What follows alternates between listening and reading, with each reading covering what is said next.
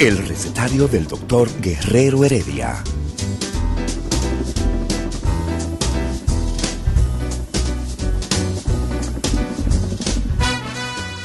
Una respuesta para cada pregunta. Una receta para cada problema. Ven a nuestra propuesta radial, amena, diversa y solidaria. Con alto sentido humano y profesional.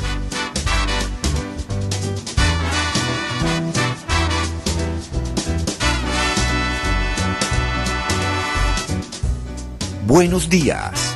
Bienvenidos al recetario del doctor Guerrero Heredia.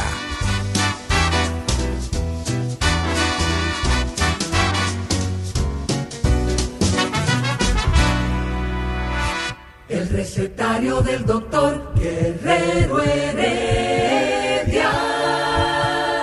Muy buenos días. Iniciamos su programa. Ah, pero aquí tenemos un televisor de frente. En donde aparece uno de cuerpo entero. Ah, qué bien.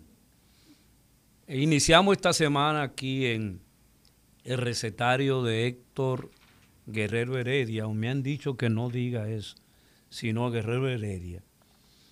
Es el programa científico de salud, como dice Amaury García, el número uno del país.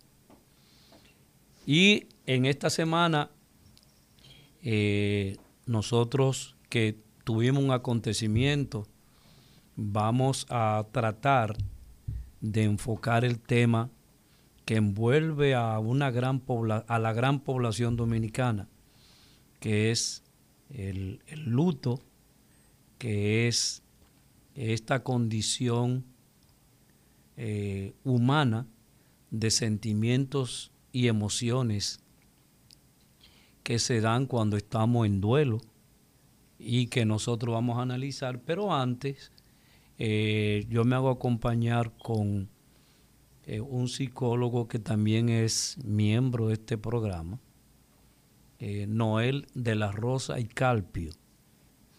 Carpio no, te va a encontrar un lío con, con la doña Con tu mamá. de los santos. Ah, de los Santos. Ok. Procedente de una de las provincias del este, muy específicamente eh, la, pro- la provincia de Atomayor, pero de donde viene Noel, lamentablemente esa parte no la incluyeron en el mapa Hey, y no aparece. eras lío. Supuestamente del Valle. El Valle llama, Atomayor. el de Atomayor. No aparece en el mapa que uno... Oye, está hablando un señor que tiene muchos seguidores allá en el Valle. ¿Así? Yo fui una vez de vacaciones y, y- y- y uno se, detrás de mí, detrás de mí, yo asustado, cuando se me acerca, me dice, mire, yo lo escucho a ustedes. Aquí yo tengo el audio como fondo de pantalla en mi celular. Y ahí estaba el audio. Y este señor entonces habla de que el valle no está en el mapa. Tú sabes que nosotros los humanos Pueblo- mira, no los- hay un pueblo que tenga las calles más rectas, más, más bien afinadas. que a propósito, a propósito, sé que tú estás escribiendo un libro acerca de la mentira y Le gustó. para recordarte que los humanos producimos aproximadamente unas 30, 35 mentiras a la semana. Acuérdate que tú estás frente de- al de Del mentiroso. No, de la- Ah. de- el de la teoría sobre la mentira. Justamente, Entonces, entonces... esa estadística no, la tome a rajatabla. no la ¿Cuántas mentiras producimos nosotros a la semana? Yo, yo- es imposible Es imposible. uno hacer el cálculo y las estadísticas, porque uno entrevista a las personas y le pregunta que ellos le dice que ellos estimen más o menos la cantidad de mentiras que ellos. Pero eso es de lo que ellos a veces se dan cuenta de que pueden mentir y a veces lo niegan también, las veces que mienten. Pero nosotros cotidianamente en la sociedad, la mayoría de las cosas que nosotros hacemos es mentir. Yo Eh, te llamo ahorita. yo te llamo ahorita, empezamos por también por los saludos de cortesía, los buenos modales también, eh, el, el uso de Yo determinadas estoy bien, prendas. yo estoy bien. Buenos días, eh, buenos días, Eladio. Sin yo, sin yo pensar en el buenos días, si somos enemigos, lo que sea. ¿Cómo tú estás? A mí no me interesa cómo usted está. Es una rutina que nosotros aplicamos diariamente para fines de cortesía, pero a veces no tiene que ver con lo que realmente nosotros sentimos. O sea, mis emociones no están ahí contempladas. No, igual que nosotros usamos ropa. Eh, Por ejemplo, si ponemos, tú que eres el especialista en mentiras, en la teoría de la mentira. En la teoría de la mentira. psicosocial y neuronal de la mentira. Ok, ¿cuántas mentiras tú produces a la semana, por ejemplo? No, yo realmente... No la contabilizado. No, es que, es que se hace casi, casi imposible porque hay tantas cosas que nosotros asumimos ya como verdad. ¿Ah, sí? Sí, que en el fondo son mentiras. ¿Cómo? Forman parte de nuestra cultura, de lo que nosotros hacemos en el, en el día a día y la justificamos porque esas mentiras son tan de nosotros que es como el perfume.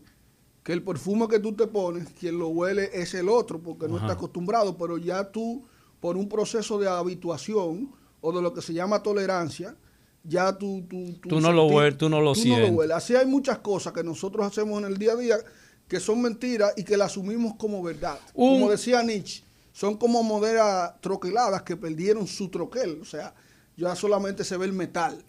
Así mismo son las mentiras de que nosotros trabajamos como verdad. Mira, hay una, una tendencia en República Dominicana a propósito de que nosotros los psicólogos estamos involucrados ahora en una, en una, yo no sé si decirle discusión, pero sí hay un grupo de nosotros que quiere hacer la aclaración.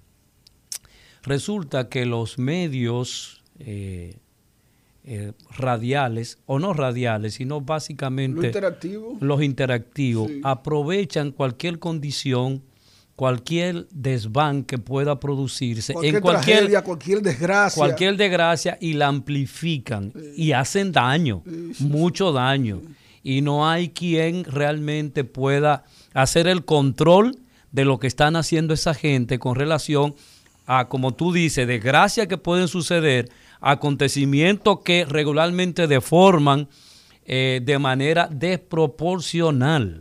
¿Tú querías decir algo? No, que eso te iba a decir. El mejor ejemplo de, eh, de mentira es eso. Ellos te dicen que están buscando concientizar, pero la manera como tratan el tema, lo que lo hacen es satirizarlo y chismear y ponerle el, eh, el sazón del morbo para que esto se haga viral, pero realmente no tienen la intención de, de contribuir a que la sociedad se aclare, a que no se vuelva a repetir el hecho, sino es todo lo contrario. Lo magnifican y eso se reproduce más. Porque ese es el, eso es lo que le interesa al cerebro. El al cerebro le, gusta jugar y le gusta que lo engañen.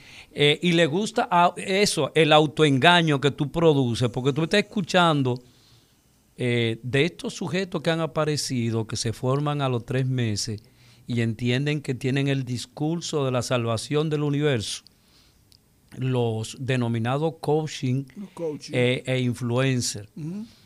Son personas que de repente llegaron hace 5 o 6 años y han empezado a introducirse en el mundo de lo que es la formación de cuatro años, de en este caso de los psicólogos, y un poco se extiende también a los psiquiatras en términos de apropiarse del discurso de los psicólogos para supuestamente decirte a ti de manera mentirosa, Noel, eh, eh, tú puedes, tú puedes, tú puedes, haz lo que tú puedes. todo, todo, lo, todo, lo, que tú lo, todo lo que tú quieras lo puedes lograr. Esa es otra falsedad. Esa es una falsedad, porque eso es mentira. Pero fíjate, en la revolución 4.0 eh, y sobre todo el desarrollo de la tecnología y de los medios de comunicación interactivos, se ha hecho un listado de la gran cantidad de profesiones o, carreras, profesiones que están supuestas a desaparecer. Pero se ha hablado poco del tema de la psicología y del tema de la comunicación. Tanto la comunicación como la psicología se están viendo amenazadas precisamente por la oportunidad que dan las redes sociales y los medios de comunicación interactivos de que cualquier persona lo tome y sencillamente empiece a hacer, a jugar ese rol. Porque ya tú ves que los influencers de República Dominicana en el aire te dan síntomas, te hacen un cuadro clínico y le dan consejos también. y recomendaciones. Y dan recomendaciones. Y con todas las factas ortográficas del mundo, al hablar, Sí, no es que uno no tenga, pero eh, eh, lo, extraño es que tengan alguna. ellos te hacen el juego de un, de un comunicador. Entonces tú tienes estudiantes jóvenes que están en la universidad leyéndose sus libros y haciendo su proceso de hacer primero una profesión para después hacer una carrera, entonces eh, esos se gradúan y no aparecen por ningún sitio. Sin embargo, una persona un día aparece llorando en un video diciendo que le, le conculcaron un derecho, que sé yo qué, o sale en el toque de queda y la agarran fuera eh, dentro del toque de queda y de repente se hace una comunicadora sin nunca haber pasado por una universidad. Ni siquiera por la universidad, un instituto de educación, o un instituto eh, un bachillerato, de lo que sea. o un sexto curso, qué sé yo. Entonces ustedes los psicólogos están seriamente amenazados por personas que dan placebo, ¿sí? A través de, los de los medios de comunicación, te escuchan... el ¿Cómo, pla- cómo placebo? placebo, Noel? sí. E- ellos vienen, te escuchan el relato de una persona que supuestamente tiene un problema, que a veces el problema que está planteando no es el que tiene de fondo.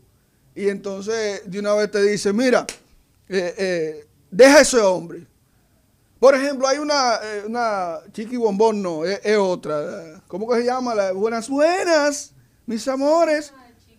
No, no es chiqui bombón, es una bombón, pero no sé si es chiqui. Creo que sí, es chiqui bombón, sí. Eh, yo quiero que tú veas las personas que le agradecen a ella a- haber cambiado sus vidas. Y si tú buscas la historia de ella, es una persona diagnosticada con depresión, según, Ay, según yo escuché, que hace, que según dicen, hasta estuvo al borde del suicidio. Sin embargo, eso es un referente en TikTok, en Instagram, en Facebook, y tiene miles de seguidores, y ella influencia, porque eso es lo que es influencia, en las vidas de muchas personas Qué tomando peligro. decisiones que supuestamente eh, no son decisiones de fondo, sino de forma, porque no van a, a la génesis del problema que tú puedes tener. Se convierten en, en personas en suspenso. Sí. O sea, un, un trastorno, pero en En, suspenso. en suspenso, sí. Te lo enmascaran Te lo enmascaran. porque sí. es lo mismo que ella está haciendo. Y aquí eh, tú encuentras también una gran cantidad de influencers que ya son, se- ellos se autodenominan comunicadores y no se dicen psicólogos todavía porque ahí es más complejo. Pero ya ellos tratan temas, eh, vamos a ver, también hay psicólogos que, que están haciendo eso. Son psicólogos urbanos. eh, Psicólogo urbano. Urbano. ¿Y dónde- y en qué- Complaciente, psicólogo complaciente. Ah, oh, eso, eso es diferente Bueno, porque no hay ninguna rama de la psicología que diga psicólogo urbano. Hay lo más cercano es sobre la interpretación social en la psicología social. Bueno, sí. E- Es la que más o menos llega a interpretar por qué somos agresivos, qué son las actitudes, prejuicio y discriminación. Sí. eh, y, y- y- Pero, y los estereotipos pero que se establecen. También hay otros que ponen al servicio de una determinada agenda sus conocimientos psicológicos, mercadológicos, y todo lo enfoca desde el punto de vista de- de- del tema de, de género también. Y tienen, y tienen muchos seguidores también. O sea que hay de todo. No, no, él no me hable de género, porque género hay un solo, No, pero- que es el género humano. Bueno, ok, tú sabes que los conceptos están utilizados para comunicarse y que una comunidad de hablantes de repente se apropia de un concepto y en el contexto que yo lo estoy planteando, tú sabes que yo estoy hablando de- del tema de la política de la, y la eh, ideología de género. Y hay personas que cogen eh, determinados conceptos y se apropian de ellos. oh, sí. Sí. Como bueno y válido. Como por ejemplo el concepto género. El concepto género lo tienen para aplicárselo a una sola línea. Sí. No, no, no a tanto hombre como mujer, sino solamente al tema de mujer. Feminicidio, por ejemplo, también es un término apropiado, porque eso no existe. Bueno, pero eh, es- se utilizó en una ocasión para Porque referirse. y, y- y existe el concepto de homicidio. Bueno, está no, es masculinicidio. eh. Es, masculinicidio, sería Ok. feminicidio, masculinicidio, pero no existe. Pero tú sabes que se utilizó en un momento. Sí. Y si una comunidad de hablantes lo utiliza, independientemente de que no sea eh, refrendado por la Real Academia, que, que regula eh, estos códigos, vamos a decirlo, pero si una comunidad de hablantes se comunica con eso, bueno, eh, eh, propio de ellos. Yo, pero yo quisiera que nosotros sigamos enfocándonos antes de cruzar al tema que nos corresponde, Noel, acerca de lo que está pasando en la psicología, la llegada de estos de estas personas que se han, han, han, ido ahí a, la librería que está en la 27 con Lincoln. Allá en la, en la pared ahí hay unos eh, libritos de autoayuda. Y entonces esos libritos de autoayuda te dan algunos tips, algunas cosas para que para tú vender, la verdad, para tú decir que tiene el conocimiento acerca del manejo de la actividad humana o el comportamiento humano. Y entonces esos seres entienden que pueden ejercer eso. Pero imagínate ese ser que el, el, sujeto le diga, mira, yo he llegado a la conclusión de quitarme la vida. ¿Qué van a hacer esos sujetos? ¿Cuál es la preparación que se tiene con relación a, a una depresión, con relación a un proceso ansioso, con relación a los trastornos disociativos? Que de repente tú estás en Santo Domingo y te muda a Santiago y se olvida que tú tenías una familia en Santo Domingo y está en Santiago y crea otra familia en Santiago. Todo producto de alteraciones mentales para que un manganzón venga a decirte a ti, eh, tú puedes, tú puedes, y, y, tú lo logras y tú lo logras, y simplemente con ese discurso tratar de convencerte. Mira, yo esto lo comparo con lo siguiente, porque el gran reto de la comunidad de psicólogos es llenar ese vacío que esos influencers y coaching están llenando. No solamente enfocarse en atacarlos a ellos, sino hacer su trabajo. Exacto. Tú tienes toda la razón. Sí, entonces, mira, eh, hay un texto que se llama Los engaños de la mente, que es un texto que recopila una serie de investigaciones que hicieron neurocientistas encabezado por Susana eh, Martínez. Ah, esa es otra cosa. Ahora de repente, para que tú continúes mismo, ahora de repente todo el mundo es neuro. Neuro. No. Neuro, neuro quién. Eh, Están los programadores neuro, neurolingüísticos que también hacen su, formación en esto, no necesariamente eh, estudian psicología, pero te decía que... Neuromarketing. Mira, ellos encontraron algo sumamente interesante y era la interrogante de cómo es que los magos logran que las personas vean aquello que, a él le interesa. Que a él le interesa. y pierda que haga la concentración en un punto. entonces ellos dijeron, bueno, no vamos a atacar a los magos, porque es truco lo que ellos hacen y lo venden por magia. Entonces, estos neurocientistas lo que dijeron, vamos a hacer un congreso con ellos. Ellos nos explican cómo es que ellos logran realizar una serie de estrategias para distraer la mente y meter el engaño. Y nosotros le vamos a explicar a ellos qué es lo que sucede en el cerebro. En el engaño perceptual. Sí, sí, las eh, ilusiones ópticas y cómo funciona el cerebro. Y, la distracción de la atención. Entonces, ¿por qué esos muchachos, por qué esas personas que están por ahí son más virales que tú y que yo y que cualquier psicólogo? ¿Tú te has preguntado por qué? ¿Por qué? Porque ellos satisfacen las expectativas del cerebro. El cerebro es un predictor por excelencia y el cerebro se maneja con el principio de la economía y con el principio del placer. Y el primer principio que es de la existencia. Y luego de la existencia, él te pregunta por el bienestar y el placer. Cuando un psicólogo le dice a un cerebro que tiene que esforzarse para poder cambiar, automáticamente el cerebro lo va a rechazar. Entonces, cuando tú tienes un coaching o un influencer que te dice, eh, Mira Johnny Ventura, que si o qué, lo exitoso que fue, lo logró, pero no te habla de todo lo que pasó Johnny Ventura para poder vencer ¿sí? la discriminación negativa que en esos tiempos existía con respecto a su color, a su imagen y a su nivel eh, eh, social. Que comentábamos tú y yo de que Johnny Ventura es prácticamente el único negro que se sentía orgulloso de ser negro. Sí, sí, se podría decir que sí, porque eh, él no insistía tanto en hablar de que, yo nací negro, que nací que si yo qué, él sencillamente era él. Y Como Eduardo Brito. Sí, esa- Ne- negro nací, negro es mi color, soy, esclavo soy. Claro que sí. Entonces, eh, Johnny Ventura tenía esa característica que él impuso lo que él era. O sea, él no negaba que era El negro. ni único negro que, es- eh, que, bota bota miel, por, por los, poros. Que bota miel por los poros.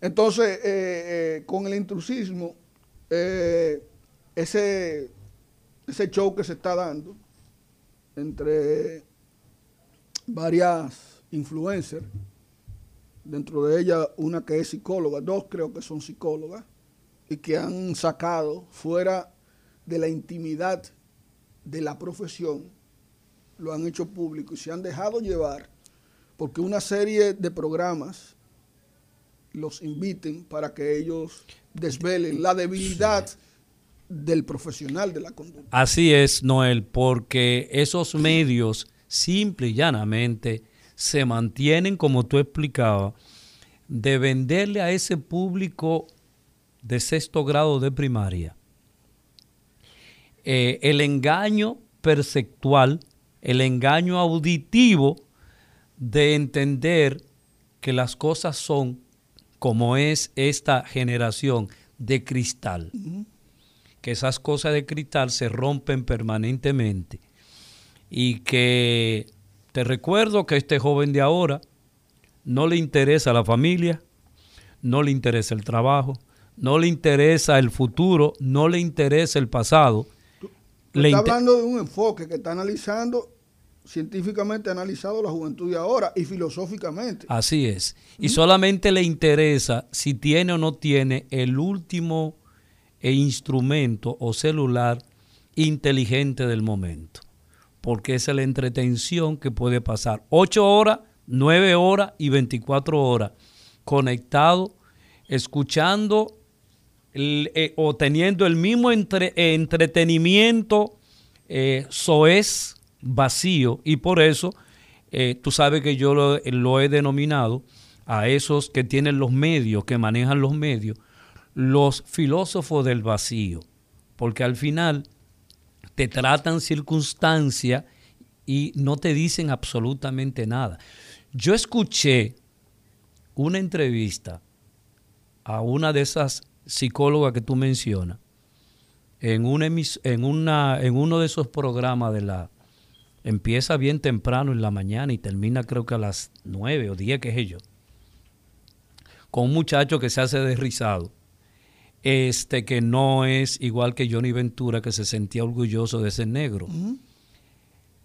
Este en donde se, se, se, se planteó todo un, al- un almacenaje de mentiras y distorsiones. Distorsiones en contra de nuestra profesión, Noel. Pero ¿qué En pasa? contra de la, de la psicología, en contra de pasarte tú cuatro años estudiando y en segundo lugar nosotros como maestros tratando de enseñar lo mejor y lo más actualizado que tiene la profesión del psicólogo. ¿Para qué? Para la protección de la salud mental de la gente. Porque cuando se deteriora la salud mental de la gente, eso te discapacita para tú interactuar contigo mismo y con los demás. Por lo tanto, la salud mental es tan importante como la salud física. Porque cuando un individuo, y fíjate, es tan difícil, es tan complicado cuando alguien se enferma, cuando alguien tiene una alteración mental, que te despojan, te sacan de un lado. O sea, Noel enloqueció, ya Noel no es un ser humano, es un desecho que es que, que fuiste humano y ya no eres.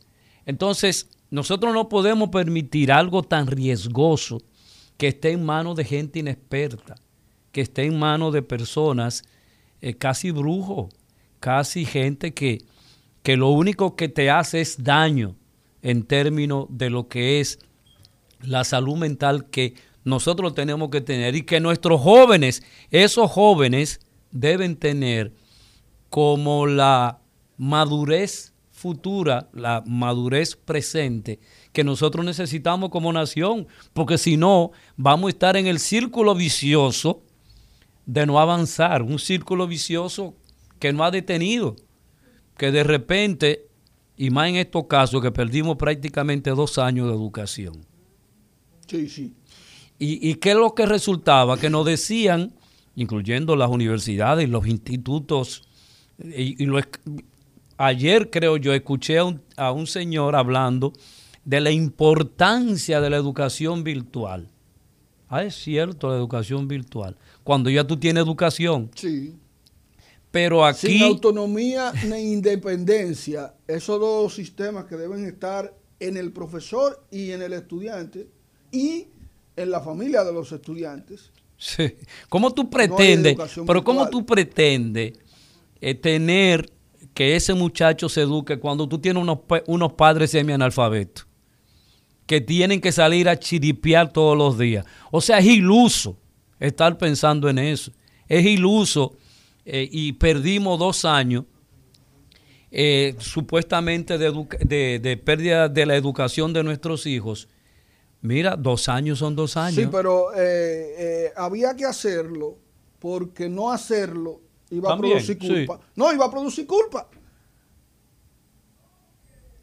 Es preferible gastar todos esos millones de pesos y decir, bueno, lo intentamos que, que sentarse, porque también hay un presupuesto que hay que pero- justificarlo ahí también. Yo no, justi- yo no, no estoy, o sea, yo no con esto no quiero justificarlo, pero en el 1965, ma- el- en abril de 65, nosotros no tuvimos clase hasta el 66. Se perdió ese año. Y bueno, y nos graduamos. O sea, pero eh, tú puedes, hay que ser sumamente creativo Sí.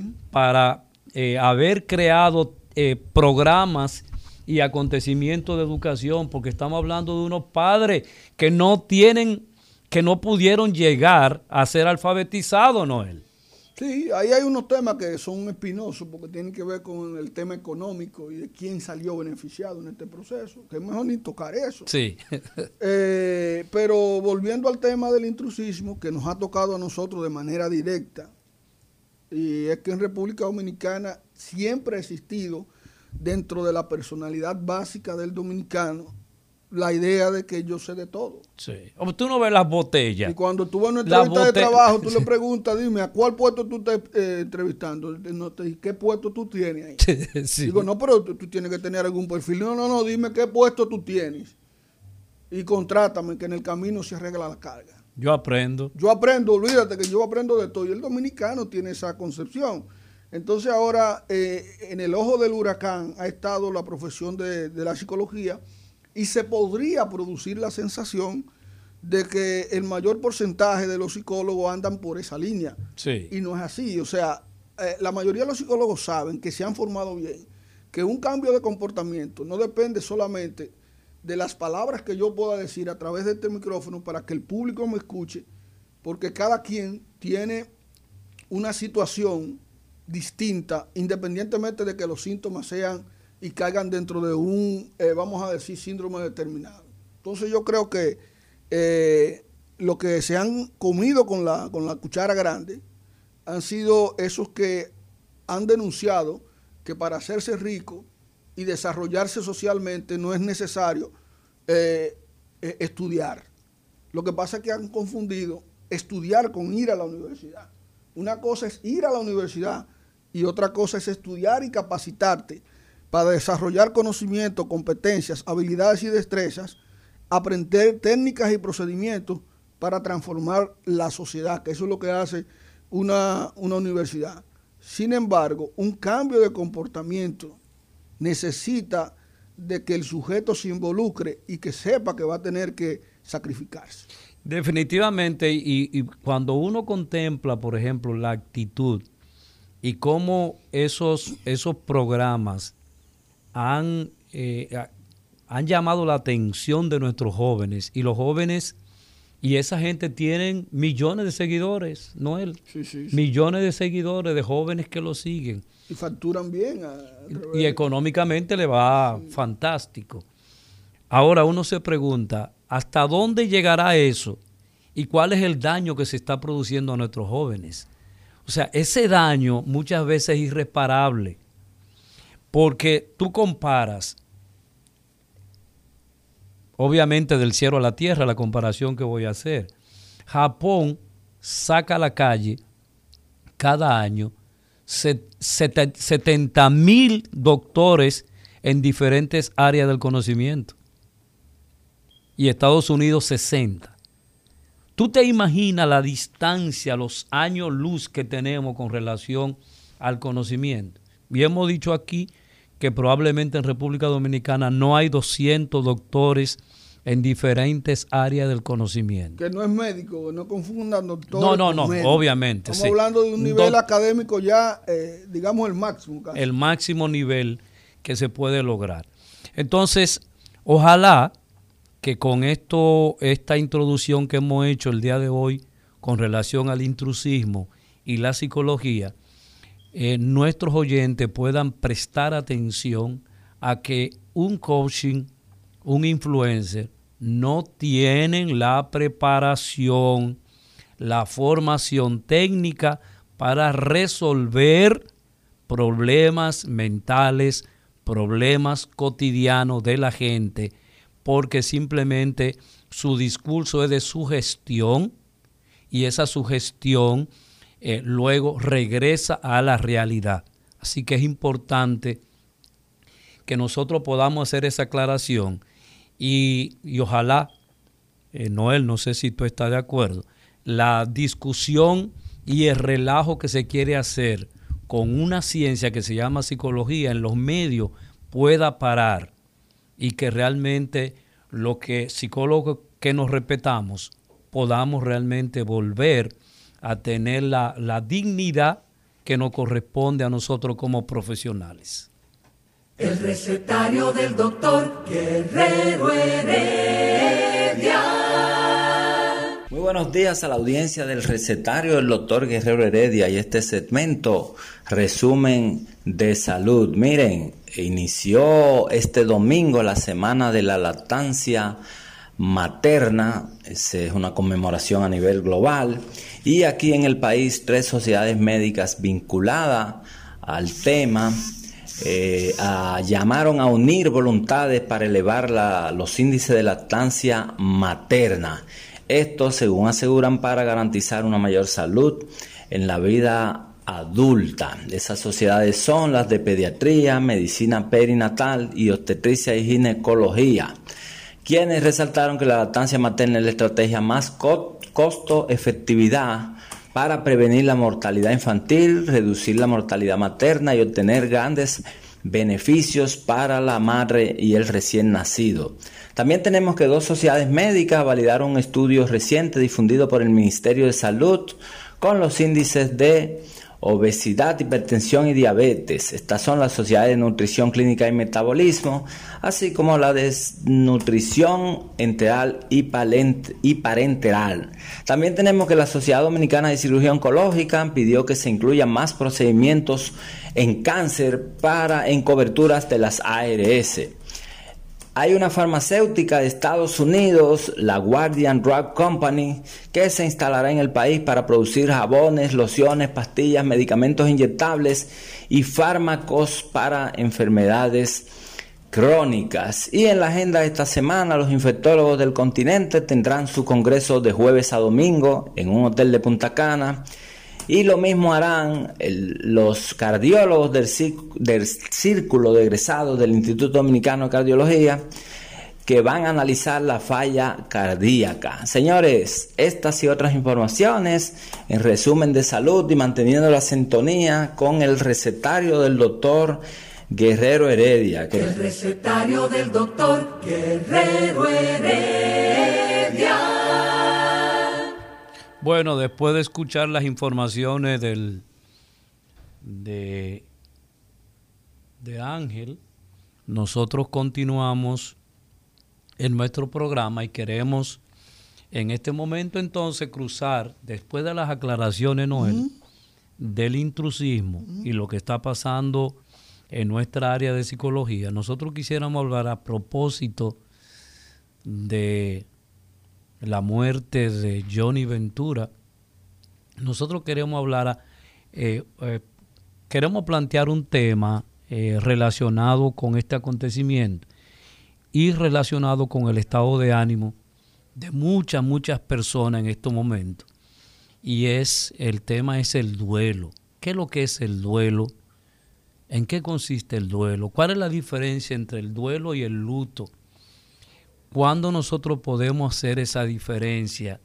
Y cómo identificar eh, las etapas del duelo que puede ser estacionaria, que puede ser eh, de un tiempo, que puede permanecer y que puede, eh, si no la manejamos adecuadamente, convertirse en nosotros en una dificultad.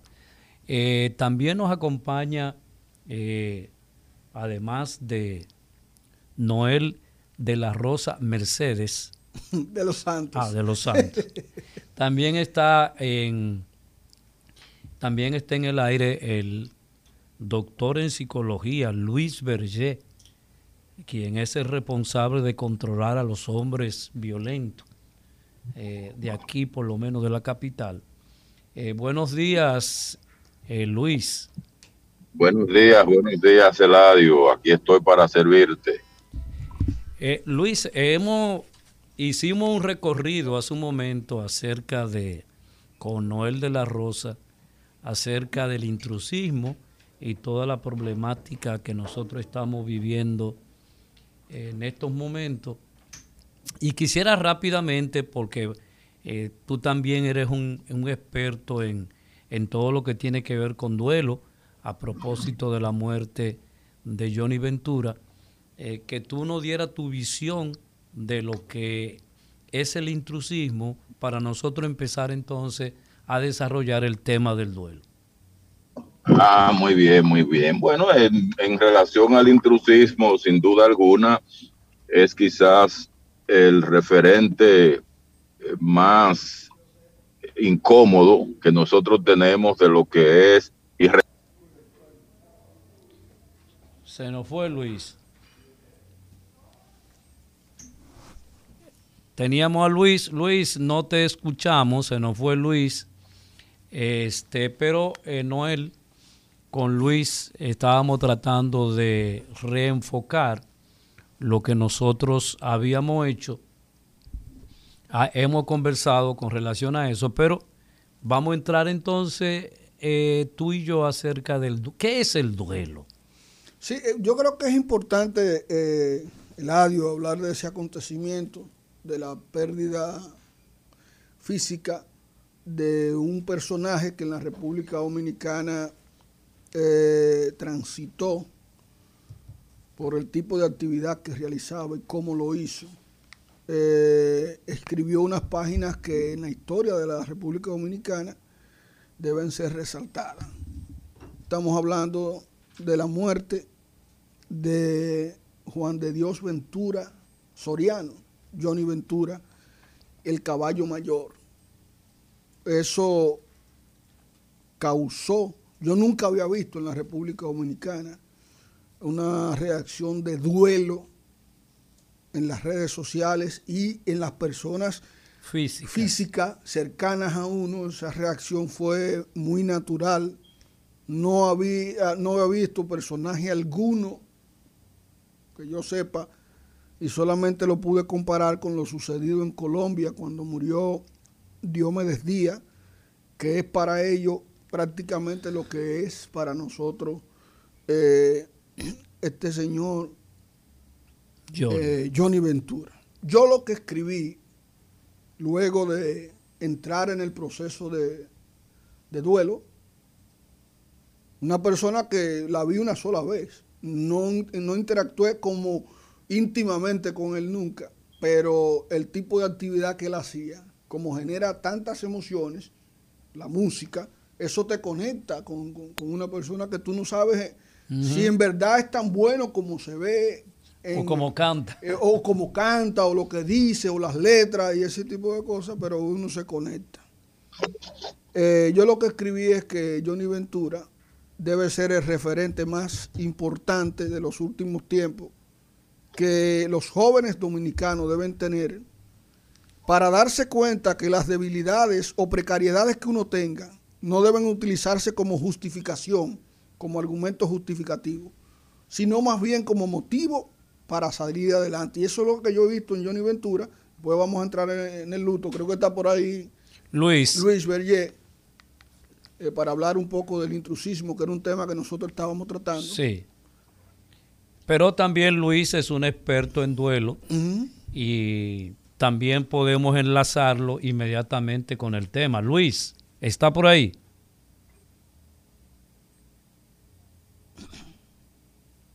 Luis, te escuchamos.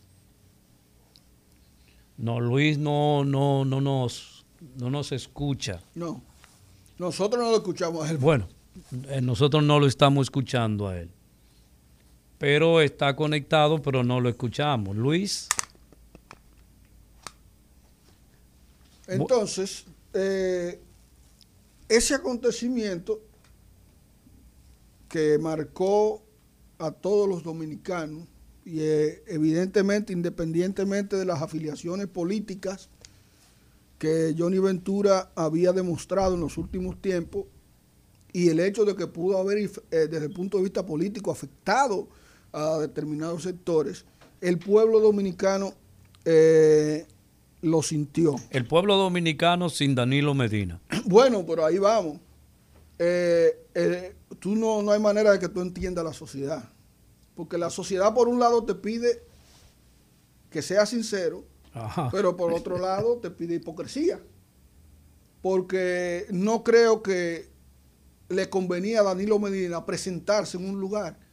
¿Tú crees que lo iban a buchar si iba? Es que es un riesgo muy alto. De hecho, el presidente Leonel Fernández asumió el riesgo y fue a dar el panegírico, que al final no fue el panegírico, fueron alabanzas intelectuales. Exacto, o sea, un despliegue de sus capacidades intelectuales que él tiene y nadie se la puede quitar.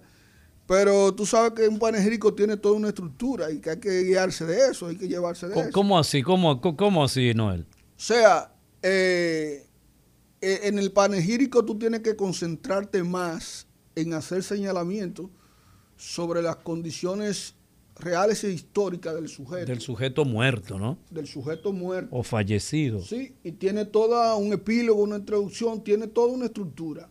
Y es corto regularmente. Sí, no es tan, no es tan, no es tan inmenso. Y, Como lo hizo el señor. Sí, se sentía y yo tenía pena, digo, que me le vayan a hacer un búho a Leonel Fernández ahí y, ese tipo de cosas. Y entonces están pidiendo que Danilo Medina se presente cuando sabemos que las condiciones por las que está pasando el expresidente no son las mejores en términos de imagen y que perdió el poder. Y República Dominicana es muy presidencialista y no le gusta perder. El que pierde automáticamente queda descartado. en un villano, no importa que sea. Y eso viene desde Santana hasta el último fue Danilo Medina y vamos a estar claros en eso. Por otro lado está también lo de Alajazá, que es un merenguero urbano que en un contexto determinado osó, ¿sí? Emitir unos juicios que en ese momento yo lo considero como sinceros, pero lo considero como imprudente. Para ese momento y lo que Para ese momento, o sea, lo que él dijo, yo lo valoro porque eh, en psicología tú sabes que tú no puedes despreciar nunca lo que el sujeto diga y tú no lo puedes evaluar ni como malo ni como bueno. Así es. Sino es lo que el sujeto está diciendo. Sí. Y muy probablemente eso que está diciendo esté vinculado con lo que esté sintiendo. Y la sinceridad es decir lo que tú piensas y sientes, independientemente de lo que te pueda acarrear. Ahora, la prudencia te dice, si lo que tú vas, a decir no beneficia a nadie, no es bueno y no es útil, entonces no lo digas. El yo, el ello y el super yo. Eh, y ahí vino a la entonces, buscando su sonido, y se le dio su sonido. Eh, eh, Andy Ventura, el hijo de Johnny Ventura, que representa el líder, bueno, eh, dentro de lo mal salió como un héroe, porque de repente entonces le tiró una flor de laurel y le dijo, mira, ven para acá, nosotros te perdonamos. Y le tocó la mejor parte, pero a la Hazá le tocó la peor parte. El otro elemento es que independientemente de la pandemia, el pueblo dominicano se olvidó de Se eso. olvidó de eso. Porque estaba entre la espada y la pared. El pueblo capitaleño, al El menos. pueblo, sobre todo sí, eh, darle ese último adiós a Johnny Ventura, se tiró a la calle. Y, y eso es parte de lo que nosotros podemos, eh, dentro de las etapas del duelo, es sería la negación de la realidad o la solidaridad eh, o el acompañamiento de, del inicio de un duelo. Hay tres cosas que yo diferencio. La diferencia en función de la teoría que nos explicaron en, la, en la escuela de psicología y de la experiencia que uno tiene trabajando con comportamiento humano. Tiene que ver con el, el duelo y el duelo tiene que ver con expresiones sentimentales y emocionales, donde se combinan la ira por un lado y se combina por otro lado. La ira es la segunda etapa del, del- Sí, del- del duelo. Pero te digo que aparecen ahí, aparece la sorpresa, que es una emoción. sí, la, sí. Aparece la ira, que, que es la rebeldía por el hecho, y La- aparece la tristeza. tristeza, que ya es el decaimiento ya, la desolación que tú tienes. y la alegría también y el asco completan las emociones son las cinco son la- las seis emociones biológicas humanas básicas. independientemente de la cultura que sea Sí, pero en el luto tú puedes encontrar esas tres. Sorpresa. Que ahorita Que- la vamos a ver. sí, ahorita la vamos a ver en detalle, sí. Sorpresa. y Ira, ira sí y la tristeza. Entonces, que es la depresión en este caso que le llaman depresión en el caso del... Entonces, mira, el tema de- del duelo es propio del ser humano, pero está condicionado por la cultura. ¿cómo así no Exacto. Hay determinadas culturas que expresan ese duelo con manifestaciones, ritos distintos a lo que nosotros hacemos. Por ejemplo, aquí hablamos de un luto. Y aunque lo, y luto y duelo no es lo mismo Ahí vamos, aunque la mayoría de los tratadistas lo combinan, desde pequeño yo he aprendido que la persona dicen, a mí no me guardes luto. Luto. Cuando te dicen, a mí no me guardes luto, no te quiere decir que tú no experimentes las emociones que típicamente se experimentan por la sí. pérdida. Exacto. Porque aquí lo que debemos hablar es de una pérdida. Ajá. Y eso tiene que ver con el tipo de ropa que tú utilizas, negra. Eso tiene que ver con, antes cerraba la casa, música cero música Cero música, sí, cero alegría. Hasta tanto que tú no podías ir a un velorio con una camisa roja de color. Tenía que ser una ropa sobria, o negra, o gris, o blanca. Si tú ibas con una ropa eh, de color encendido, era una sintomatología de que tú no estabas conectado con el luto. y el respeto también con el perdón con el duelo con el duelo y con el respeto y eso automáticamente hasta te en mi pueblo hasta La te sacaban, porque te sacaban de ahí. Aquí lo que hay es un duelo colectivo. Ok. En este caso lo que se experimenta es un duelo colectivo. Y la pregunta es ¿por qué un cerebro o una mente que nunca estuvo conectado estamos en la negación la primera etapa vamos la con la primera etapa con la negación vamos a decir. Pero, por ejemplo, eh, eh, más adelante, yo quisiera que tú también le dé una pincelada a los, por ejemplo, los católicos, eh, entendiendo que los cristianos están divididos en dos, que son los cristianos protestantes y los cristianos católicos. ¿verdad? Esa es la división que tienen los cristianos, que hasta ahí hay división. sí sí y después los cristianos se dividen Ah, no, después los cristianos están divididos, sí. los protestantes están En divididos 25.000, en sí. 25 mil. Sí. Y entonces me están diciendo que me afilie permanentemente. Ya, pero no, no meta eso ya, hombre. perfecto, excelente. Entonces resulta, por estar chismeando se me fue Sí, la... se te fue la- la- a esa edad tú sabes que tú tienes que aprovecharte. la, la construcción que hacen los católicos del, de este del luto de manera muy firme y muy solidaria y desde el punto de vista psicológico es necesaria que son los nueve días. Por eso te digo, eso te digo que yo distingo entre el duelo, el luto y el rito. Así es. Porque el, el rito para qué? Es un escenario que se prepara para la exhumación, eliminación de esas emociones que no se pueden quedar contenidas ahí. Así es. que antes había una confusión con eso porque te decían no grites, tú tienes que ser fuerte. No, ay, no, manita, no grites, no, no grites, no siga gritando, cuando es todo lo contrario. Dale para allá y mira lejos. Por lo que lo que necesita una persona es que exume todo ese sentimiento que tiene acumulado ahí, porque si no va a brotar de Y manera... entonces hay patrones culturales a propósito de llorar, Mm. del grito. Hay patrones culturales de división social. Por ejemplo, si tú vas a la funeraria de Abraham Lincoln Claro, y si tú vas a la funeraria de la Lincoln, pero en Herrera, eh, perdón, a esa misma funeraria, Eh, pero eh, en Herrera eh, o allí en la o, sabana o en la Larga. Sabana Larga es totalmente diferente. Totalmente distinto. Incluso ¿Cómo es esa manifestación en esos escenarios? que ya no? eso viene el elemento subcultural. Ok. Y a nivel de clase social, son manifestaciones espirituales y materiales totalmente distintas, aunque vivan en la misma sociedad. Hasta el punto que una vez murió una persona de mi pueblo y le estaban velando acá en, en la de la Lincoln y vino una guagua desde mi pueblo y cuando una señora llegó que vio que todo el mundo estaba en silencio y que todo el mundo estaba callado dice ella no pero esto, esto no está esto no esto no sirve aquí aquí no se llora dijo ella así mismo dijo "Así que aquí no se llora porque en un velorio de allá abajo tú vas a ver que la gente te cae Se con- tira al piso. la gente se transforma, se tira al piso, cae con ataque, hay que llamarla por otro nombre, hay que poner unos zapatos, pero allá arriba, Que a propósito, yo he hecho el cuento, creo que sí, acerca de el- mi suegra, doña Antonia, este, tenía una amiga y la amiga cada vez que iban a, a visitar un muerto, ¿verdad? Que se moría alguien, en un velorio. un velorio, inmediatamente le daba el ataque y caía la persona. Entonces, a doña Antonia se le ocurrió lo siguiente, la, la persona se llamaba Beatriz. Cuando fueron a, a la muerte de alguien, Beatriz cayó inmediatamente. Y doña Antonia le dijo a Beatriz, Beatriz, Beatriz, ya ella, eh, de eso y pataleando En su buena. en su buena. Beatriz, cierra la pierna que tiene los panties rotos.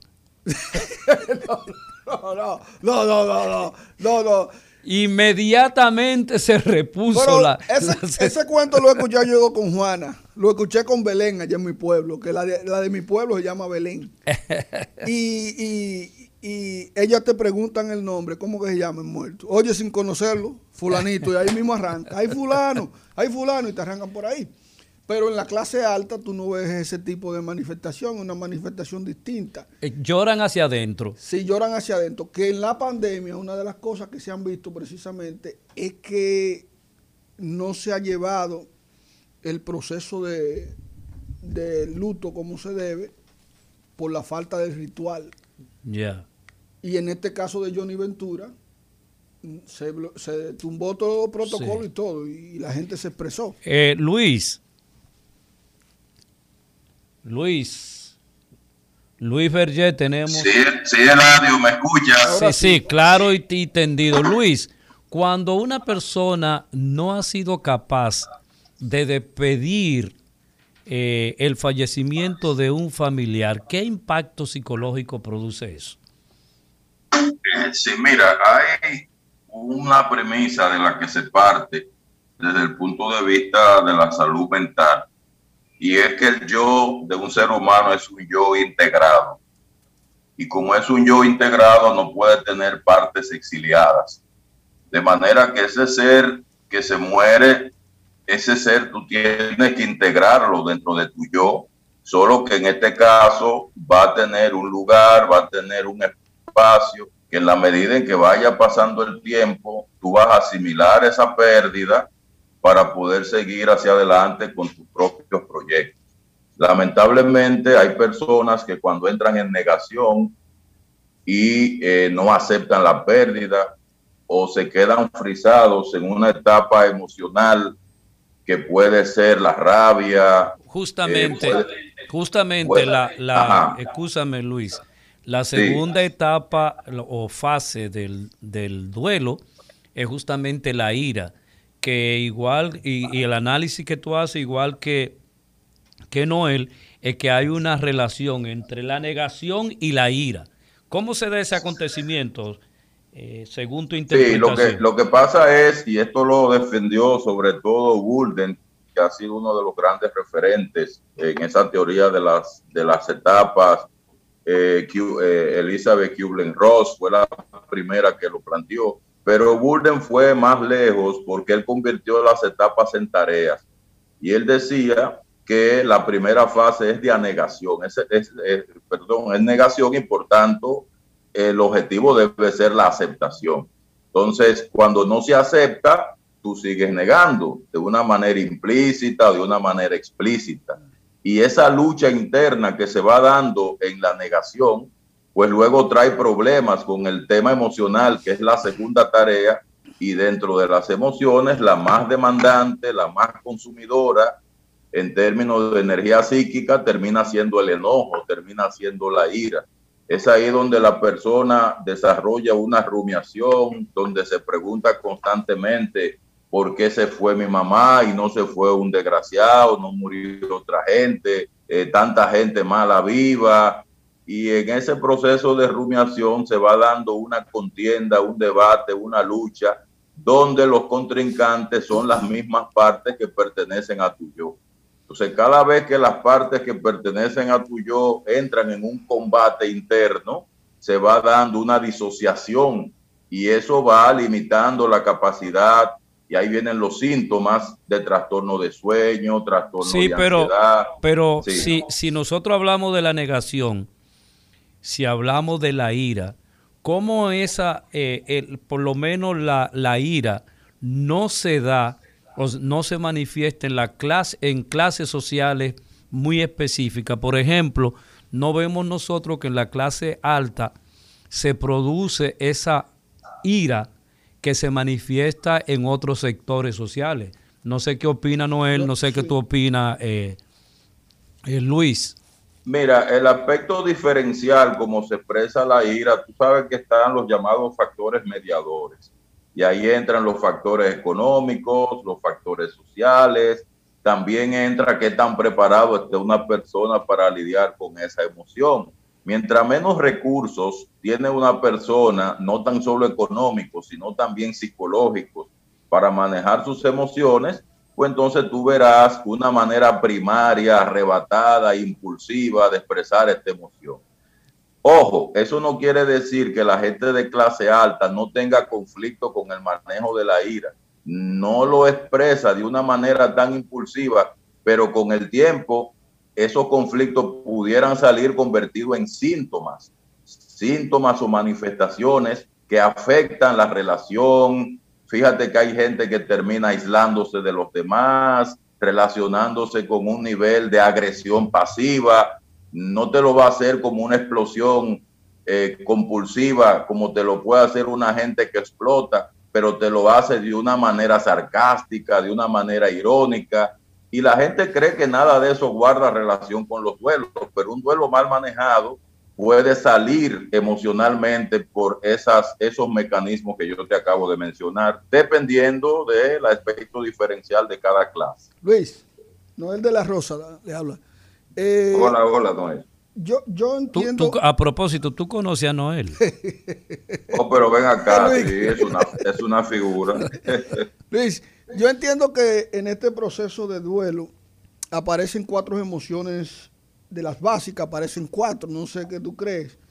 Eh, la sorpresa, la aversión, la ira y la tristeza, y que se van reflejando dependiendo por la fase que, en que se esté pasando. Por ejemplo, la, la primera reacción es de, sorpresa, independientemente de que uno esté esperando, inclusive la persona haya estado enferma. Eh, eh, la gente se resiste a creerlo.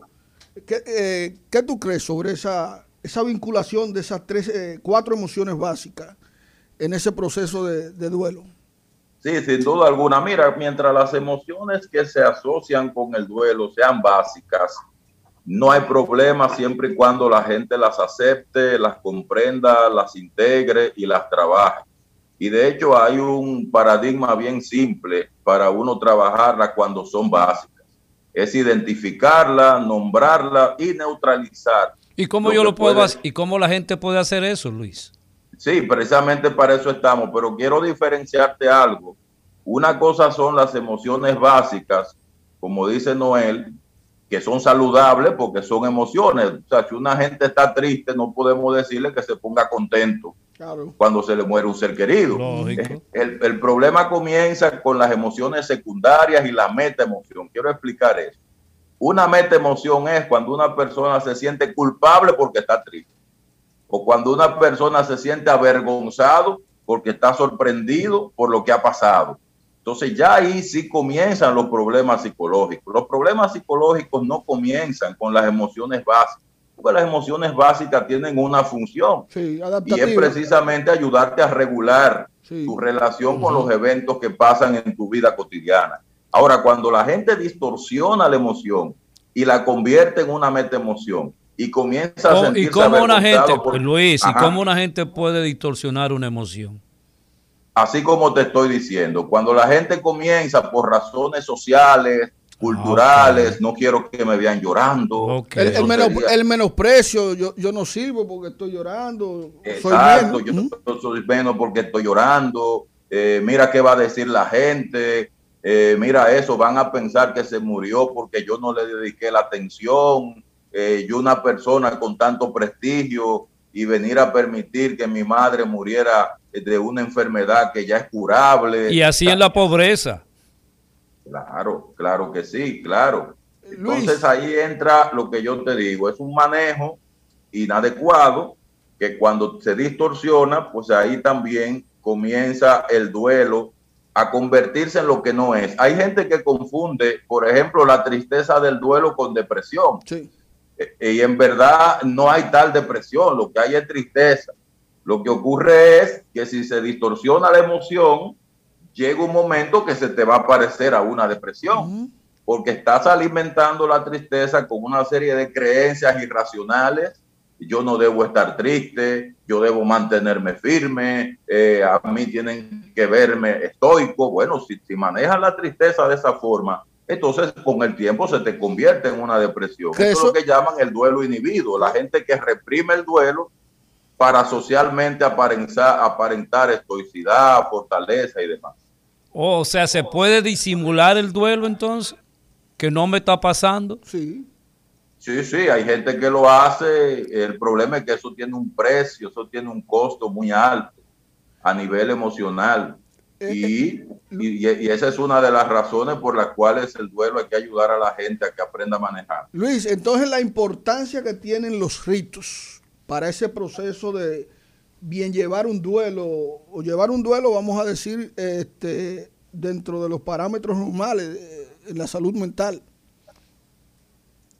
Y Obviamente los rituales, que hay un problema ahora con los rituales porque mucha gente los menosprecia, porque como los rituales tienen un origen ancestral, primitivo, Mucha gente, por el hecho de creerse civilizada, se niega a los rituales y cada vez son menos. Sin embargo, el ritual de despedida es un ritual muy necesario. Fíjate que el ritual, como ustedes lo vieron ahora con la muerte de Johnny Ventura, favorece y ayuda a la población a integrar la partida.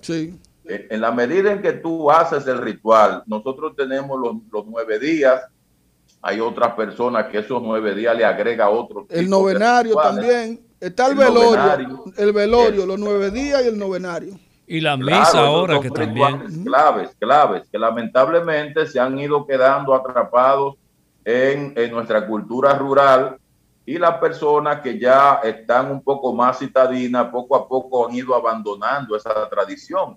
Pero eso no es una moda, eso es una necesidad y en toda parte del mundo se recomiendan los rituales de despedida. Excelente. Entonces, eh, eh, este acontecimiento, eh, Luis, siguiendo con, los, con las etapas de, del duelo, esto, y tú hacías una aclaración de cuando se ha establecido dentro de las etapas la depresión, pero tú hablas de tristeza y que no se puede confundir la tristeza con la depresión. ¿Cómo nosotros podemos interpretar esto que se establece como una etapa, la depresión, y lo que tú señalas como tristeza? Bueno, la tristeza es una emoción primaria, una emoción básica.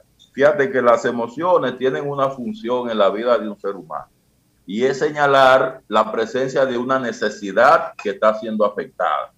Entonces, cuando se pierde algo importante en tu vida, y en este caso la pérdida es un ser humano, aparece la tristeza como una emoción que informa sobre tu necesidad de recuperarte de esa pérdida. La tristeza es lo que da esa advertencia. Ahora, ¿qué ocurre? Cuando no aceptamos la tristeza como un fenómeno emocional normal, lo que hacemos es que la reprimimos y no damos salida a la tristeza a través de los mecanismos habituales. Entiéndase, soportar una red de apoyo que te acompañe, las mismas lágrimas, el llanto y demás, que ahí viene el tema de cómo nos educan social y culturalmente. Luis. Para el manejo de, la, de ese tipo de emoción. Yo creo que la... Ajá. perdón, yo creo que la parte más importante de la tristeza precisamente tiene que ver con el llamado a los grupos de apoyo. Porque en, esa, en ese momento que uno está en una condición débil y necesita del otro. Pero cuando la regresemos. Tristeza es el síntoma. Cuando regresemos, yo quisiera, Luis y Noel, que, me, nos expliquen eh, el significado de llorar cuando nosotros estamos en esa situación. El recetario del doctor Guerrero Heredia. Regresamos al recetario. Mire, si usted quiere hacer alguna pregunta acerca del duelo, usted la puede hacer llamándonos al 809-682-9850. 809-682-9850. Y como siempre digo, si usted está en algún rincón del mundo, usted puede llamar al 18 1-833-380-0062. Si usted está en cualquier esquina del mundo, usted puede eh, contactarnos y hacer la pregunta del lugar del tema que estamos tratando con Noel de la Rosa eh, y Calpio, no, de, los Santos. De los Santos. Eh, Luis Berger, que está también con nosotros el psicólogo domador de, los hombres malcriados. Y estamos conversando justamente acerca de este tema. Y yo le preguntaba a los dos, Luis, eh, el llanto, llorar, eh, cuando tenemos una pérdida, beneficio o daño. Cuéntenme.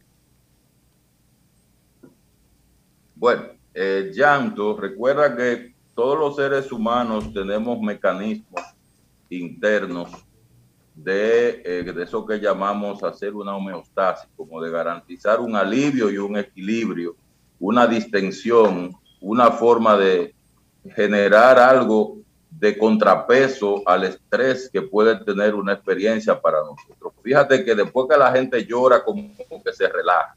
Cuando la gente llora tiende a darse como un impacto parecido al desahogo.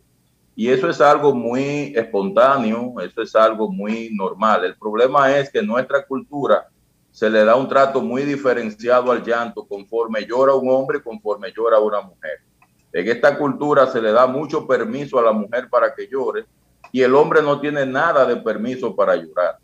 Todavía eh, eh, está la típica frase, los hombres no lloran, y, educamos a nuestros niños desde temprana edad bajo esa consigna y ahí comienza un, elemento de distorsión eh, a nivel eh, emocional, porque el llanto es un canal que permite que el sobrepeso que te trae una emoción como la tristeza pueda eh, irse regulando.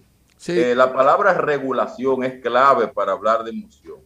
Porque si tú tienes una emoción que está presente con mucha intensidad, llámese miedo, enojo, tristeza, y no se regula a través de algún mecanismo y sigue aumentando su nivel de intensidad, ahí es donde luego viene que la tristeza se te convierte en depresión.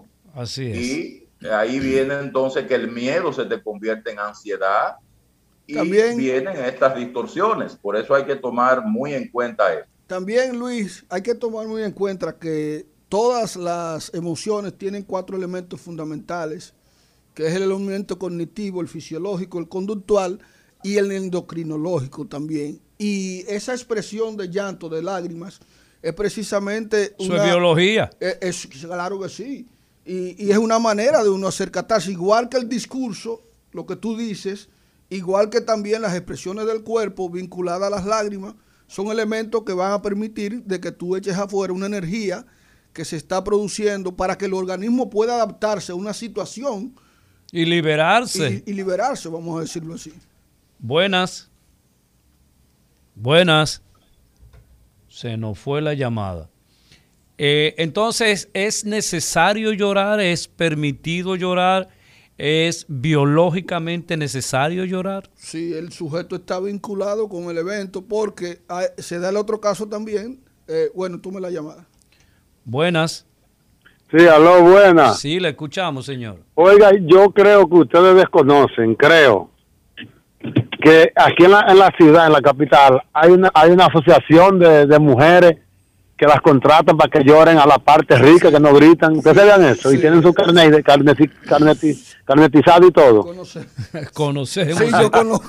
Se usa mi vaporú en los ojos para botar lágrimas. No, no, ya no necesita mi vaporú. Ellas arrancan y su Buenas. Buenas, saludos. Sí, buenas. Saludos, Eladio. Saludos. Hola, ¿cómo estás? Hola. También. Sí, todo bien. Eh, mi pregunta no es sobre el duelo pero va con, dos aspectos que ustedes tocaron durante el transcurso del programa. Una para ti, Noel, y otra para ti, Eladio. Porque cada uno de ustedes tocó este punto al cual me voy a referir con mi pregunta. Ciertamente, señores, eh, la psicología es la ciencia de la conducta que resuelve muchísimos problemas, principalmente el problema de la depresión y del suicidio y, del, y del, del intento del suicidio, como usted bien planteaba. Es una ciencia que hay que respetarla porque resuelve problemas. Pero yo pregunto, a, cualquiera de ustedes esta pregunta. La primera, ¿hay alguna tasa de suicidio y de depresión en los, en los trabajadores de la conducta, es decir, en los psicólogos? ¿Hasta dónde llega el suicidio en ese campo? Si realmente ellos también tienen, como humanos, tienen que suicidarse o a deprimirse. Me la responden ahora. Voy con la segunda. Voy con la segunda. Eh, creo que fue Eladio que tocó el tema sobre, ciertamente, lo que él dice. Eh, mientras más, eh, menos educado ya sea académicamente, sean los padres, pues los hijos también van en desventaja. Pero yo he visto en, el, en, en mi vida, en el campo de la verdad, señores, personas profesionales exitosos que vienen de padres no alfabetizados, y, han sido exitosos. Entonces yo me pregunto, y aquí precisamente el doctor José, José Báez tiene una red de clínicas, hijo de una madre que vino inmigrante, indocumentada, que vino, trajo sus hijos y trabajó en factoría, y su hijo es uno de los médicos más reputados con una red de clínica aquí. Y él lo dice cada vez que va a inaugurar una, una de esas clínicas. Entonces, es un requisito indispensable para que los hijos sean exitosos como profesionales si los padres no son educados. No, Esas son mis dos preguntas. lo escucho del aire. Sí, lo de requisito indispensable, no. no. Ahora sí se han hecho estudios de que el ambiente para el desarrollo intelectual, académico y formativo de las personas, el ambiente es determinante. De hecho, se ha hecho estudios en esa época cuando se utilizaba la biblioteca, que aquellos estudiantes que resaltaban más, sus padres tenían biblioteca y sus padres estaban bien formados. No quiere decir que es una sentencia para aquellos que sus padres no están alfabetizados, pero la probabilidad disminuye. Y el otro caso, los psicólogos también sí se deprimen y los... Son seres humanos. Son seres humanos igual. Y hay casos de, psicólogos que se han suicidado. Otra cosa, también hay personas que entran a la psicología y no necesariamente son psicólogos, aunque tengan el título y no saben manejar adecuadamente este tipo de situación. Luis, ¿alguna, ¿alguna opinión al respecto?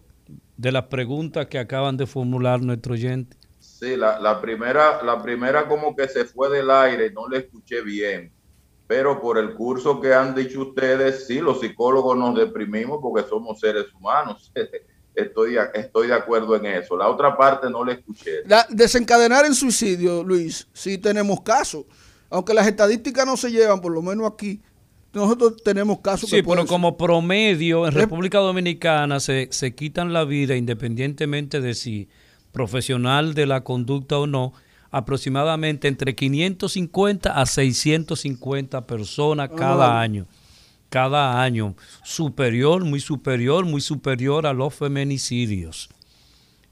Sí, lo que tenemos que ver es que todas las formas de violencia, tanto la violencia autoinfligida, el suicidio es lo que llamamos una violencia autoinfligida. O sea, tú, eh, tú mismo te, te, te, te, castiga. Tú eres el que te hace el daño. Y ya cuando hablamos de homicidio, feminicidio, ya ese es un tipo de violencia externalizada. Entonces, tenemos que tomar en cuenta que aquí como país, la tasa de eh, suicidios es relativamente baja, en relación al promedio de la tasa mundial. El promedio de la tasa mundial de suicidio está en 11.5 por cada 100 mil habitantes. La tasa promedio nuestra está en cerca de 4.5. Eh, eso no quiere decir que tengamos que descuidarnos, pero es importante que se sepa que nosotros no tenemos epidemia y tal como dice el ADIO, esos 550 son promedio anual. La cantidad total mayor de, de suicidios que hemos tenido en toda la historia es de 649, que me parece que fue en el año 2002. Entonces, eh, sí, ahí hay un sinnúmero de factores. Los hombres se suicidan más que las mujeres. Sí. De cada 100 personas que se suicidan, 86 son hombres aquí en República Dominicana. ¿eh? Porque las mujeres son más inteligentes que los hombres, lo intenta 20 veces. ¿Qué pasó? Pero sí. Yo creo que ahí está el tema del manejo emocional, Eladio. Recuerda que, como decía Noel, cuando una persona está triste o está depresiva, eso tiene una función y es articular una red de apoyo. Sí. Todo el mundo sabe cuando la mujer está depresiva y cuando está triste, pero nadie sabe cuando el hombre lo está. Primero los hombres no buscamos ayuda profesional. Así es. Y en segundo lugar, las mujeres sí. Y en segundo lugar, los hombres ni lloramos, a veces simulamos, si se nos pregunta cómo nos sentimos, decimos que estamos bien, porque decir lo contrario significa que que nos ven débiles. Exacto, mira, un símbolo de debilidad. que el hombre no se permite que, que, se lo descubra. Las mujeres son tan inteligentes que se van a divorciar de ti, se van a separar de ti y hacen el duelo contigo ahí adentro en la casa. Pasan estas cinco etapas tranquilamente y de repente yo te no me voy a meter por ahí, Luis. Y de repente. por dónde él vaya. y de repente te dicen, ya, se terminó esto. Buenas. y, lo, importante es que él no quiere que trabajemos con nosotros los hombres.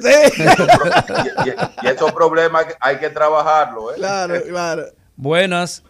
Buenas, doctores. Sí. Tremendo programa. Gracias. ¿Cómo es correcto?